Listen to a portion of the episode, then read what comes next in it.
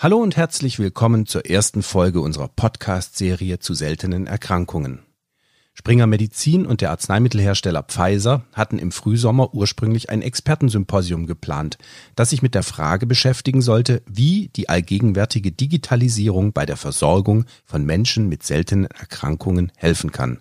Doch dann kam Covid-19 und alles wurde anders. Jetzt haben wir stattdessen die Möglichkeit, den Expertinnen und Experten direkt zu lauschen. In mehreren Interviews wollen wir zusammen beleuchten, wie gut Patienten mit seltenen Erkrankungen in Deutschland versorgt sind und inwiefern speziell digitale Anwendungen dazu beitragen können, diesen Patienten noch besser als bisher gerecht zu werden. Unsere erste Gesprächspartnerin ist Nicole Schlautmann. Sie leitet den Geschäftsbereich seltene Erkrankungen bei der Pfizer Pharma GmbH und wird uns zu Beginn einen kleinen Überblick über das Themenfeld geben, bevor wir uns dann in den folgenden Episoden eingehender mit der Digitalisierung der Versorgung beschäftigen werden. Hallo Frau Schlautmann. Hallo. Der ein oder andere, der den Begriff seltene Erkrankungen hört, zuckt vielleicht mit den Schultern und denkt sich, seltene Erkrankungen sind halt irgendwie selten. Aber was bedeutet das denn genau? Seltene Erkrankungen sind nur für sich allein genommen selten. Das heißt, eine Erkrankung, die als selten bezeichnet wird, hat weniger als fünf von 10.000 Menschen, die diese Erkrankung wirklich haben. Es gibt jedoch sieben bis 8.000 dieser Erkrankungen, die alle eint, dass sie schwer zu diagnostizieren sind, dass sie einen großen Einfluss auf die Lebensqualität dieser Patienten haben und dass sie schlecht behandelbar sind. Wenn ich all diese Menschen zusammennehme, dann habe ich in Deutschland über vier Millionen Menschen, die an einer seltenen Erkrankung leiden. Das nimmt noch nicht einmal die Familien, die Angehörigen mit dazu. Wir sprechen also bei seltenen Erkrankungen wirklich von einem gesellschaftlichen Problem. Ohne jetzt alle Erkrankungen einzeln aufzuzählen, es sind ja sehr, sehr viele. Von welchen Arten von Erkrankungen reden wir denn da bei den seltenen? Das sind in den meisten Fällen Erkrankungen, die tatsächlich im Genom, das heißt vererbbar verankert sind, zu gut 80 Prozent, was auch einer der Gründe ist, warum so viele Kinder von diesen Erkrankungen betroffen sind. Und äh, eine seltene Erkrankung kann wirklich überall im Körper auftauchen. Jedes einzelne Organ, sei es das Herz, die Niere, die Leber, die Muskeln, die Nerven, in all diesen verschiedenen Systemen gibt es seltene Erkrankungen und äh, die haben dann eben entsprechend dort, wo sie auftreten, den Einfluss auf die Menschen, die daran leiden. Ganz wichtig ist, ist, dass eine solche seltene Erkrankung meistens nicht weggeht. Das heißt, wenn ich äh, an ihr erkrankt bin, dann ist es eine chronisch, eine immer daseinende Situation, mit der ich mich jeden Tag auseinandersetzen muss. Mhm. Und ganz, ganz selten gibt es so etwas wie eine Heilung für solche Erkrankungen. Um es ein bisschen plastischer zu machen, können Sie uns ein konkretes Beispiel für so eine seltene Erkrankung geben? Es gibt zum Beispiel eine Erkrankung, die nennt sich Transthyretin-Amyloidose.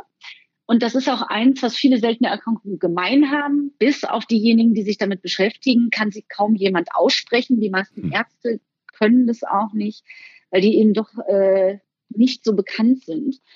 Und die Transthyretin-Amyloidose ist eine Erkrankung, wo sich Proteine, also die Bausteine, die den ganzen Körper ausmachen, nicht so in die dreidimensionale Form begeben, wie sie das eigentlich tun sollten.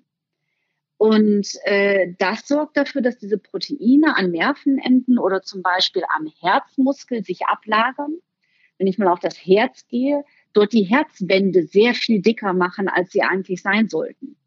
Jetzt kann man sich das vorstellen, wenn so eine Herzwand zu dick ist, dann bekommt der Patient zunächst einmal Luftnot, der kann nicht mehr so gut laufen. Wenn das an den Nervenenden liegt, dann kribbeln die Füße, die Hände kribbeln. Viele dieser Patienten haben auch Durchfallsymptome. Und mit all diesen verschiedenen äh, Symptomen gehen sie zu unterschiedlichen Ärzten.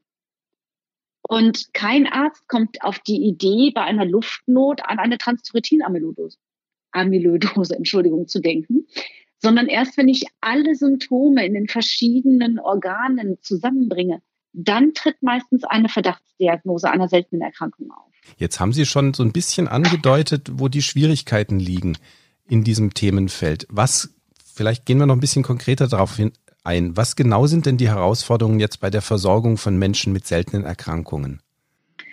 Gibt zwei ganz große Themenfelder. Das eine ist die Diagnose. Viele dieser Menschen sind äh, Jahr, jahrelang, zum Teil wirklich jahrzehntelang damit beschäftigt, über, überhaupt herauszufinden, was los ist. Viele werden als äh, Hypochonder bezeichnet, äh, landen eher auf der psychologischen oder psychiatrischen Schiene, äh, obwohl sie an sich selber beobachten können, dass ihr Körper sie nach und nach verlässt. Und das ist eine ganz, ganz wichtige äh, Situation, mit der wir umgehen müssen und die wir verbessern müssen. Es ist im 21. Jahrhundert so nicht tragbar. Das zweite große Themenfeld sind die Therapien. Wir haben heute nur für drei Prozent dieser Erkrankungen überhaupt spezifische, also darauf ausgerichtete, ähm, zugelassene Therapien. Und das liegt zum Teil daran, dass es einfach ganz wenig Patienten gibt und zum Teil daran, dass die Forschung noch nicht so weit ist, wie sie eigentlich sein könnte. Vielleicht äh, können Sie da noch ein bisschen ins Detail gehen. Also für die Entwicklung von Therapien braucht man Daten, für die Erhebung von Daten braucht man Studien mit ausreichenden Patienten. Warum ist es bei den seltenen Erkrankungen besonders schwierig, Studien aufzusetzen oder durchzuführen? Sind es nur die Patientenzahlen oder gibt es noch andere Hürden? gibt es zwei Haupthürden. Das eine ist tatsächlich die Patientenzahl. Stellen Sie sich vor, Sie sollen eine, man sagt das in, in der klinischen Welt so, randomisierte, kontrollierte Studie machen. Dazu müssen Sie zwei Vergleichsgruppen aufbauen. Die eine bekommt das Medikament, die andere bekommt dieses Medikament nicht und äh, postulieren, dass die mit Medikament behandelte Gruppe besser läuft, auf bestimmte Symptome bezogen. Um diese Vergleiche anzustellen, brauche ich eine gewisse Anzahl von Patienten, sonst funktioniert die Statistik dahinter nicht. Wenn ich aber nur 50 Patienten in Deutschland habe, dann wird das schon mal relativ schwierig. Das heißt, diese Studien sind häufig international oder global aufgestellt. Ich muss also fast für jeden Patienten eine Klinik in diese Studie integrieren, um diesen einen Patienten in diese Studie einbringen zu können. Das zweite, die zweite große Herausforderung ist, dass ähm, die Erkrankungen zum Teil so schwerwiegend sind, dass es ethisch nicht vertretbar ist, äh, Patienten auch in diesen Studientherapien vorzuenthalten. In dem Fall kann ich dann nicht eine Vergleichsgruppe aufbauen oder aber auch, dass diese Erkrankungen, weil sie so selten sind, so schlecht verstanden sind, dass es schwierig ist herauszufinden, worauf muss ich denn genau achten um möglichst schnell herauszufinden, ob dieses Medikament auch wirklich wirkt. Als Arzneimittelhersteller ist Pfizer bei den seltenen Erkrankungen ja äh, vor allem natürlich auf therapeutischer Seite unterwegs. Wie viele der 7000 bis 8000 seltenen Erkrankungen sind denn überhaupt schon spezifisch behandelbar? Wir können heute tatsächlich nur in etwa 160 dieser Erkrankungen therapeutisch mit Arzneimitteln behandeln. Und das ist für uns als forschendes Arzneimittelunternehmen natürlich ein nicht akzeptabler Zustand. Und deswegen setzen wir sehr, sehr viel Energie darauf und investieren intensiv darin, möglichst äh, viele Medikamente für viele dieser Erkrankungen zu entwickeln, die möglichst vielen Menschen mit seltenen Erkrankungen dann auch einen, einen Nutzen bringen können. Die Zahl der verfügbaren Medikamente hat ja zugenommen, seit die EU im Jahr 2000 mit Blick auf die schlechte Versorgungssituation von diesen Patienten mit seltenen Erkrankungen das sogenannte Orphan Drug Gesetz auf den Weg gebracht hat. Orphan Drugs werden ja Medikamente genannt, die bei seltenen Erkrankungen eingesetzt werden können. So unterscheiden sich zum Beispiel die Voraussetzungen für die Zulassung dieser speziellen Therapien von denen anderer Medikamente. Wurden die Ziele Ihrer Meinung nach denn erreicht oder sehen Sie noch Verbesserungsbedarf? Da wir, wie wir gerade erwähnten, nur für 160 dieser Indikationen, dieser Erkrankungen bisher zugelassene Therapien haben, gibt es eindeutig noch ein, große, großen Arbeits, ein großes Arbeitsfeld vor uns. Ähm, das deutsche System hat den Vorteil, dass ich, wenn ein Medikament zugelassen ist, das heißt eine europäische Behörde gesagt hat, dieses Medikament hat einen Nutzen und ist sicher in der Anwendung für Patienten mit seltenen Erkrankungen, dann können Patienten das in Deutschland auch erhalten. Dennoch muss ich natürlich mit dem System einen angemessenen Preis verhandeln. Das ist das sogenannte AMNOG-Verfahren. Und in diesem Verfahren müssen die Orphan Drugs, die Medikamente für diese Erkrankungen bestimmte Besonderheiten haben. Einfach aufgrund dessen, was wir gesagt haben, als wir über die klinische Forschung sprachen, dass wir bestimmte Vergleiche nicht anstellen können. Das nimmt das System heute sehr gut auf und da ist ganz, ganz viel Gutes passiert. Das müssen wir auch in Zukunft so berücksichtigen und das müssen wir so weiterentwickeln, dass wir auch in Zukunft Therapien für Menschen mit seltenen Erkrankungen entwickeln können und nutzenbringend den Patienten zur Verfügung stellen können. Kommen wir mal zur Digitalisierung. Digitalisierung im Gesundheitswesen ist ja ein Hot Topic, so kann man das sicher sagen. Welche Rolle könnten oder sollten digitale Lösungen bei der Versorgung von Menschen mit seltenen Erkrankungen spielen? Ich persönlich bin der Meinung, dass wir in einem der besten Zeitalter leben, um die Voraussetzungen zu haben, tatsächlich eine Veränderung für seltene Erkrankungen herbeizurufen. Wir haben, wir leben im 21. Jahrhundert. Wir leben im Zeitalter von Big Data und von künstlicher Intelligenz. Eine Herausforderung bei der Diagnose von seltenen Erkrankungen ist, dass die Datenpunkte nicht zusammengeführt werden. Ich gehe zum Gastroenterologen wegen meines Durchfalls und ich gehe zum Kardiologen wegen meiner Herzprobleme. Aber ich bringe diese Informationspunkte nicht zusammen. Die, Digita die Digitalisierung erlaubt, all diese Datenpunkte zusammen zum Beispiel auf der, in der elektronischen Patientenakte in Zukunft, zusammen an einem Ort analysierbar zur Verfügung zu haben.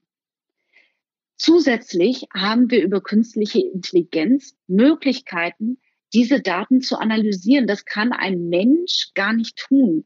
Zum einen, weil es zu viele Krank äh, Erkrankungen gibt. Wir sprechen von sieben bis 8.000. Zum anderen, weil zu viele Datenpunkte pro Patient vorhanden sind.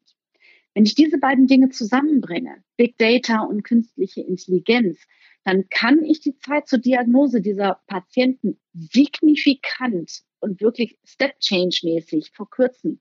Und darin liegt nicht nur eine, eine Chance, darin liegt auch die Verantwortung, dass wir diese Möglichkeiten nutzen, um diesen Menschen Antworten zu geben, um diesen Menschen Chancen auf Behandlungen zu geben und um uns in der Forschung zu unterstützen, dadurch, dass wir die Patienten erkennen, und auch klinische Studien durchführen können. Jetzt gibt es ja auch Patienten, die glücklicherweise schon eine Diagnose bekommen haben und schon in Behandlung sind. Gibt es da auch Ansätze, wie man die digital unterstützen könnte? Da gibt es einiges. Äh, zum einen in der Situation, wie gehe ich denn mit einer seltenen Erkrankung überhaupt äh, mit dem Gesundheitssystem oder mit der Sozialversicherung oder im Berufsleben oder im Familienleben um? Wenn Sie ein, sagen wir mal, einen Schlaganfall hatten und Sie erzählen das im privaten Bereich, dann weiß jeder, wovon Sie sprechen. Wenn Sie sagen, ich habe eine Transthyretin-Amyloidose, dann werden Sie in große fragende Gesichter schauen. Und wir können über digitale Tools all diese Bereiche unterstützen. Wir haben zum Beispiel bei uns in der Firma zusammen mit Patientenorganisationen und Ärzten ein, ein Portal entwickelt, das heißt Hilfe für mich. Das finden Sie im Internet unter hilfefürmich.de. Und äh, im Bereich seltene Erkrankungen beantworten wir Fragen zum Umgang mit einer solchen Erkrankung im Gesundheitswesen.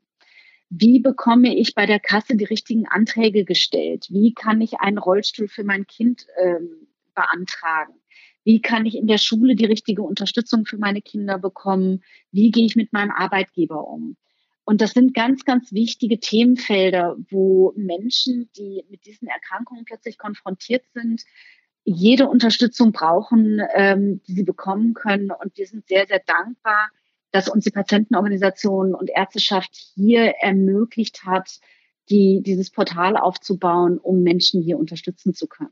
Wir haben jetzt über zwei Bereiche gesprochen. Das eine ist vor allem Big Data und die Verfügbarmachung von Patientendaten, um das sinnhaft zusammenzuführen und auswerten zu können. Das andere war jetzt die Unterstützung der Patienten im Alltag. Gibt es da Kooperationen, wo künstliche Intelligenz genutzt werden kann? Ja, absolut. Es gibt zum Beispiel die äh, Firma Ada Health. Das ist eine Firma, die einen sogenannten Chatbot, also eine Applikation auf ihrem Telefon entwickelt hat, wo ich als Patient Symptome eingeben kann, was mich bewegt, wo ich äh, merke, dass mein Körper mich nicht so unterstützt, wie ich das möchte. Und äh, dieser Chatbot gibt Ihnen dann mögliche Verdachtserkrankungen, die Sie dann mit Ihrem Arzt besprechen können. Und das ist gerade im Bereich der seltenen Erkrankungen eine Riesenunterstützung, weil es eben, basierend auf dem, was wir heute im deutschen Gesundheitssystem zur Verfügung haben, die Möglichkeit gibt, Datenpunkte zusammenzubringen. Und wir haben mit Ada Health zusammengearbeitet, indem wir die Amyloidosen und die Akromegalie, das ist eine weitere seltene Erkrankung, dort mit eingebracht haben. Das heißt, wir haben unser Wissen über diese Erkrankungen zusammen mit dem Fachwissen in der Fachliteratur und den Ärzten, die sich mit diesen Erkrankungen auskennen, zusammengebracht mit der Firma Ada Health. Diese hat ihre künstliche Intelligenz mit diesen Informationen gefüttert. Ich vereinfache das jetzt ein wenig. Und äh, das heißt, dass die, diese Applikation, die Sie auf dem Handy herunterladen können, Ihnen jetzt, wenn Sie bestimmte Symptome eingeben, die typisch für diese beiden seltenen Erkrankungen sind, auch darauf hinweist, dass Sie mit Ihrem Arzt über diese Erkrankung sprechen sollten, damit er oder sie das abklären kann. Und das sind ganz tolle Möglichkeiten, die wir heute haben, die wir noch vor zehn Jahren überhaupt nicht andenken konnten. Ja, und damit, liebe Hörerinnen und Hörer, sind wir schon fast am Ende dieser Folge angelangt. Eine Bitte habe ich noch an Sie, Frau Schlautmann. Können Sie in wenigen Worten zusammenfassen, worauf es Ihnen mit Hinblick auf die bessere Versorgung der Menschen mit seltenen Erkrankungen ankommt? Ihr Plädoyer, bitte.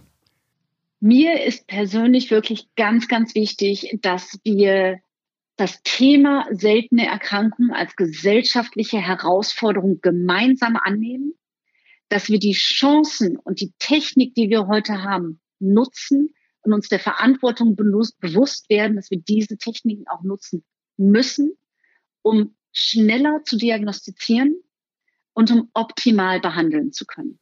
Herzlichen Dank, Frau Schlautmann, dass Sie uns einen ersten Überblick über die seltenen Erkrankungen gegeben haben und einen ersten Einblick, wie die Digitalisierung die Versorgung künftig verbessern könnte. Ich danke Ihnen. Bevor wir jetzt das Thema Digitalisierung weiter vertiefen werden, konzentrieren wir uns in der nächsten Ausgabe dieser Podcast-Serie zunächst auf die Patientenperspektive. Und dazu treffen wir uns mit Dr. Christine Mundlos von der Allianz chronischer seltener Erkrankungen, kurz AXE. Wir würden uns freuen, wenn Sie wieder dabei sind. Bis zum nächsten Mal.